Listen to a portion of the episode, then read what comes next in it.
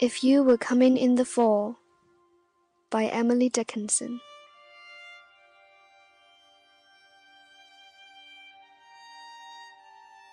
If you were coming in the fall, I'd brush the summer by with half a smile and half a spurn, as housewives do a fly.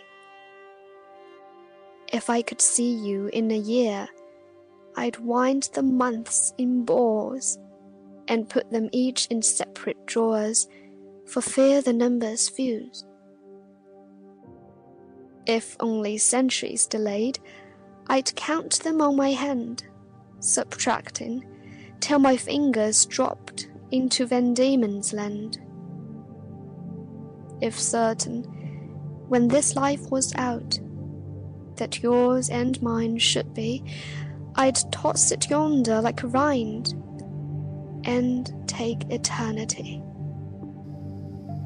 But now, uncertain of the length of this that is between, it golds me like the goblin bee that will not state its sting.